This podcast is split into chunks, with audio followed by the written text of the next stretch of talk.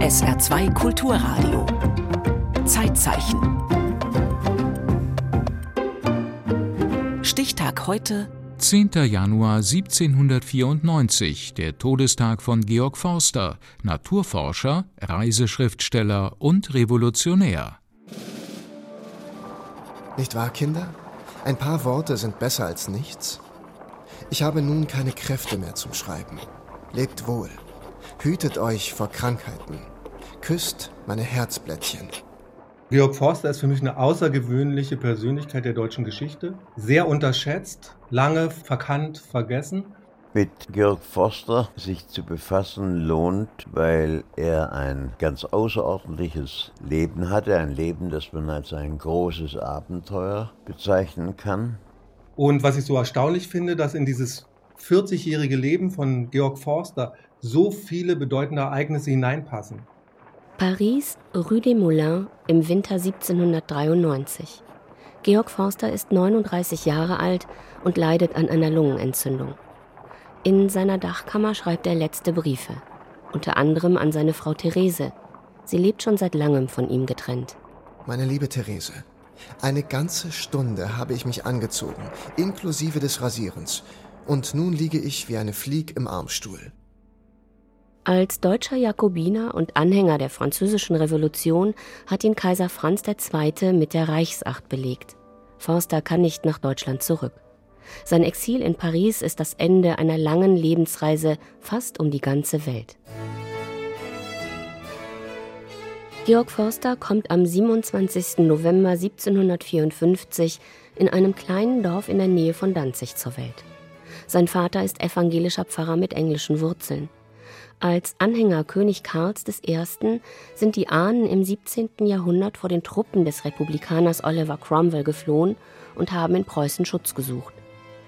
Der 2016 verstorbene Forsterbiograf Klaus Harprecht hat in einem Interview erzählt, dass Georgs Vater Reinhold bei jeder Gelegenheit auf seine englische Herkunft gepocht haben soll. Ein naturwissenschaftlich kundiger Mann, und seine Reputation war so, dass er schließlich den Auftrag kriegte vom russischen Hof, er möge die Lebensbedingungen der deutschen Bauern erforschen, die man damals an der Wolga angesiedelt hat.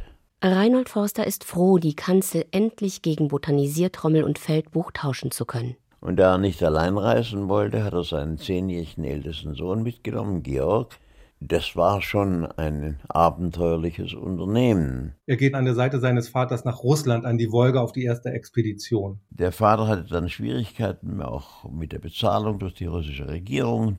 Aber da er einmal aus dem Kirchendienst beurlaubt war, hat er an seiner Freiheit Geschmack gefunden und hat beschlossen, dass er nicht nach Hause zurückkehrt, sondern dass er mit seinem Söhnchen ein Schiff von Petersburg nach London nimmt.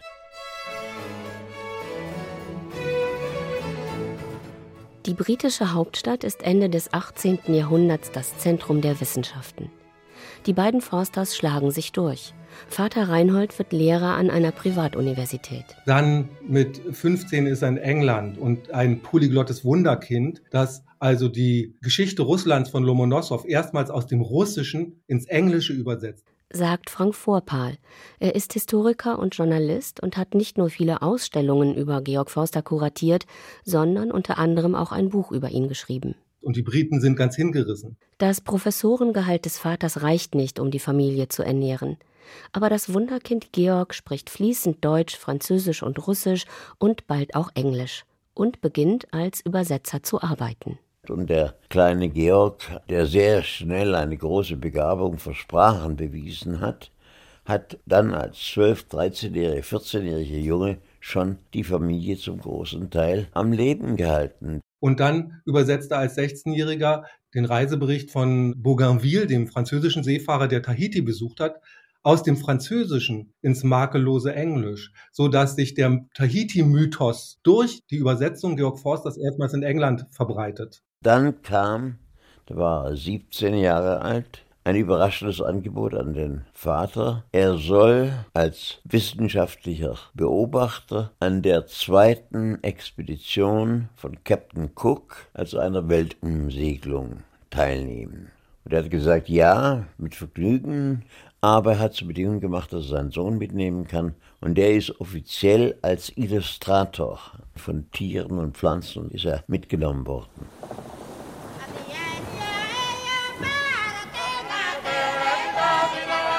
Ein Morgen war's. Schöner hätte ihn schwerlich je ein Dichter beschrieben, an welchem wir die Insel Otahiti zwei Meilen vor uns sahen. Der Ostwind, der uns bis hierher geleitet, hatte sich gelegt. Ein vom Lande wehendes Lüftchen führte uns die erfrischendsten und herrlichsten Wohlgerüche entgegen und kräuselte die Fläche der See. Forster war von der Schönheit der Insel überwältigt und seine Schilderung in dem Buch The Voyage Around the World ist das Kapitel, wo die Einfahrt nach Tahiti beschrieben wird, gehört zu einem der schönsten Momente in der deutschen Prosa des 18. Jahrhunderts. Waldgekrönte Berge erhoben ihre stolzen Gipfel in mancherlei majestätischen Gestalten und glühten bereits im ersten Morgenstrahl der Sonne. Denn was dieser begabte junge Mensch ja so nebenbei entwickelt hatte, war eben ein großes literarisches Talent. Und er war lange unterwegs unter Briten. Und Briten sind kurz und klar. Und Georg Forster ist also zutiefst geprägt durch diese angelsächsische Sprache, die es ihm ermöglicht, einen völlig neuen Stil in die deutsche Literatur zu bringen. Die Reise um die Welt macht Georg Forster berühmt. Christoph Martin Wieland ist einer der bedeutendsten Dichter und Herausgeber zur Zeit der Aufklärung.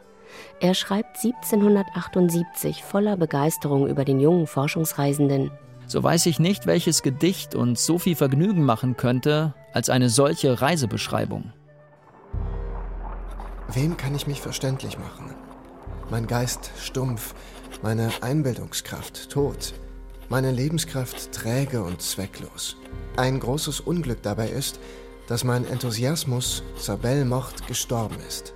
Als Georg Forster im Dezember 1793 diese Zeilen schreibt, rollen in Frankreich die Köpfe. Zu Tausenden werden vermeintliche Gegner der französischen Revolution mit der Guillotine hingerichtet. Für Georg Forster war die Terror in der französischen Revolution 1793, 94 eine sehr, sehr schwere Zeit. Denn er hatte sich entschieden, in diese neue freie Welt zu gehen und sieht dann, dass diese Welt in Paris korrumpiert, verraten wird. Schon im Jahr 1778 verlässt der junge Forster London. Mittlerweile ist er Mitglied der Royal Society. Er geht zurück nach Deutschland, wird überall gefeiert, von Gesellschaft zu Gesellschaft, von Hof zu Hof gereicht. Unter anderem hat er auch dann Goethe kennengelernt und seinen Herzog kennengelernt. Er hat dann, da er auf der Suche nach einem Job war, hat er eine Professur in Kassel bekommen, an der Universität von Kassel. Georg Forster macht Karriere verliebt sich in die Göttinger Professorentochter Therese Heine und heiratet sie. Und macht wieder jede Menge Schulden. Die Rettung kam von Osten, nämlich ein Angebot des polnischen Hofes, eine Professur an der Universität von Wilna. Acht Jahre bleiben Georg Forster und seine Frau Therese im kargen Osten. Das Leben dort bietet wenig Abwechslung.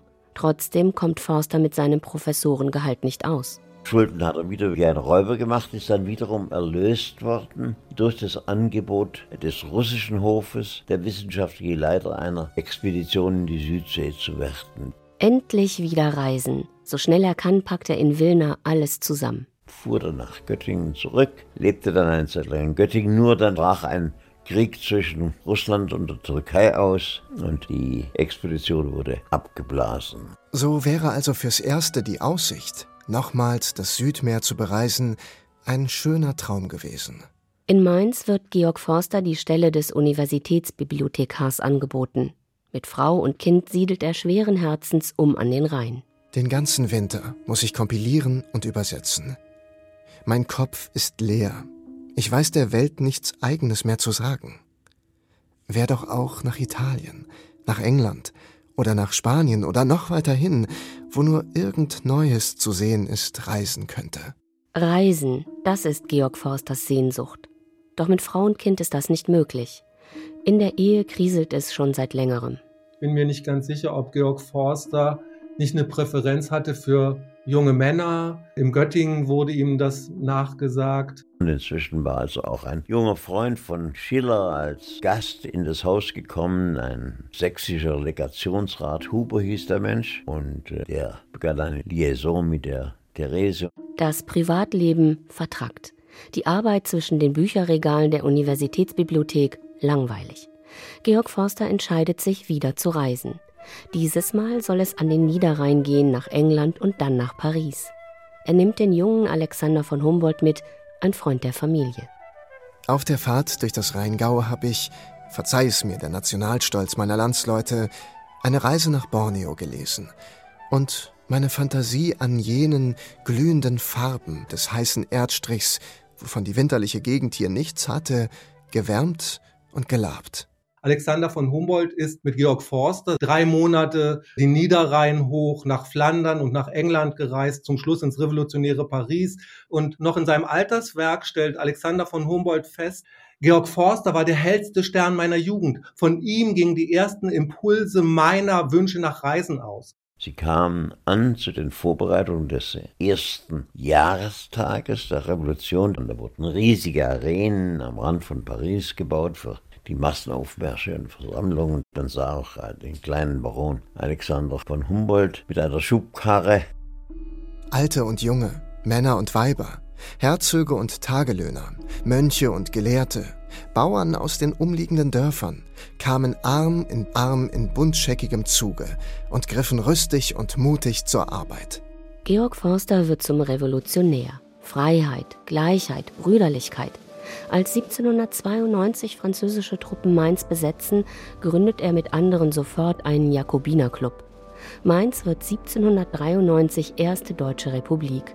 Forster baut die Verwaltung mit auf das erste Mal Wahlen, das erste Mal ein Parlament, das erste Mal auch freie Rede, freie Presse. Er redigiert den Volksfreund, also die erste freie deutsche Zeitung. Er ließ sich dann als Delegierter, als Deputierter der Republik von Mainz zusammen mit ein paar anderen in die französische Nationalversammlung wählen. Aber dass Goethe den Revolutionär Georg Forster in Mainz besucht, ist doch erstaunlich. Also Forster ist ein Magnet, versteht es, die geistigen Köpfe dieser Zeit anzuziehen. Goethe hat, obwohl er sich von der Revolution distanziert hat, also ihm hat er seine Sympathie auch nie völlig entzogen. Die erste deutsche Republik endet jäh im Juli 1793, als preußische Truppen nach wochenlanger Belagerung Mainz besetzen. Georg Forster ist als Abgeordneter der französischen Nationalversammlung da längst in Paris. Er, einer der führenden deutschen Jakobiner, ist als Landesverräter geächtet. Auch die französische Revolution ist für ihn keine Heimat mehr.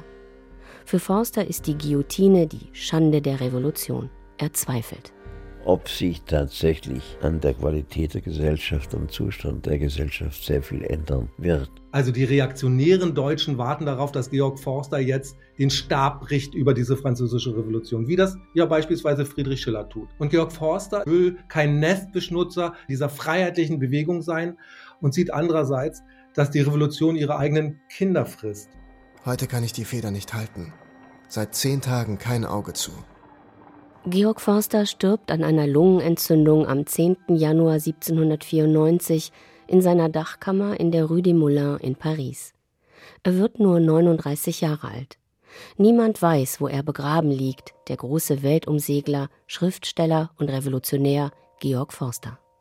Da verschwand er dann langsam aus dem Gedächtnis der deutschen Geistesgeschichte. Natürlich haben es die Deutschen Georg Forster nie verziehen, dass er Deutschland an die Franzosen verraten hat. Aber Forster war eben die Freiheit, die Gleichheit, die Brüderlichkeit wichtiger als Nationalismus.